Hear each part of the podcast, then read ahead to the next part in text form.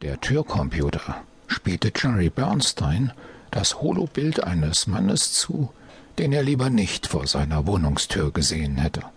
Aber der Mann war hartnäckig und schien Daumen und Summerknopf mit Kontaktkleber verbunden zu haben.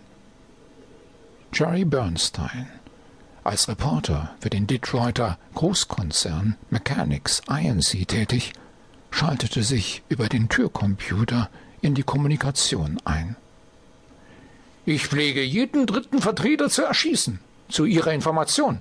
Der zweite ist vor zehn Minuten gegangen. Ende der Durchsage. Pierre Wallon ließ nicht locker. Er raunte draußen Worte in die Sprechrillen des Computers. Mach keinen Unsinn, Jerry. Ich muss mit dir sprechen. Sofort. Es ist verdammt dringend.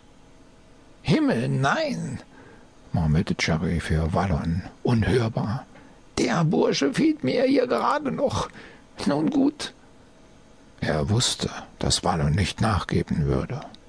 Und wenn er die ganze Nacht über draußen vor der Tür stand, Jerry traute ihm sogar zu, dass er die Geduld verlieren und den Türcomputer kurz schließen würde. Wallon war mit dem Einsatz seiner Mittel alles andere als zimperlich, und er besaß verdammt viele Mittel. Okay, öffnen, wies Jerry den Computer resignierend an. Er erwartete Wallon in seinem kleinen, kombinierten Wohn-Schlaf-Arbeitszimmer. Zu einer etwas komfortableren Wohnung als diese in den oberen Etagen eines Wohnhochhauses reichte sein bescheidenes Einkommen nicht. Er hatte sich auf einen Langzeitvertrag mit Mechanics INC eingelassen, um ein wenig finanzielle Absicherung und vor allem Sicherheit vor seinen Gläubigern zu haben. Aber dafür musste er sich mit einer miserablen Honorierung seiner Arbeit abfinden. Er bereute den Vertrag längst und hoffte immer noch, eines Tages die Superstory verfassen zu können, damit er sich aus dem Vertrag freikaufen und sich selbstständig machen konnte.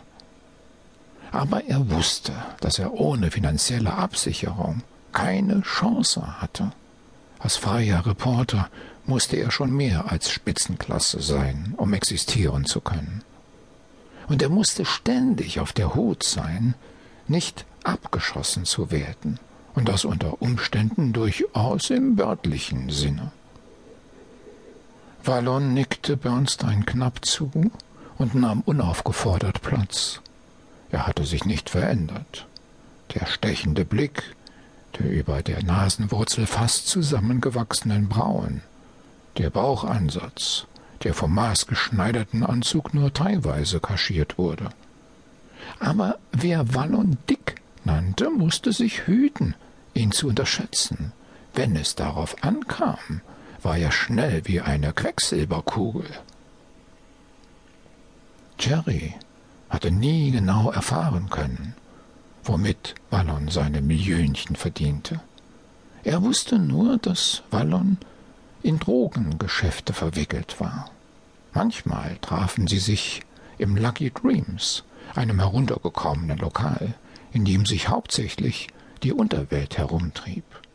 Zuweilen holte Jerry sich von Wallon Informationen, wenn er an einer bestimmten Story arbeitete.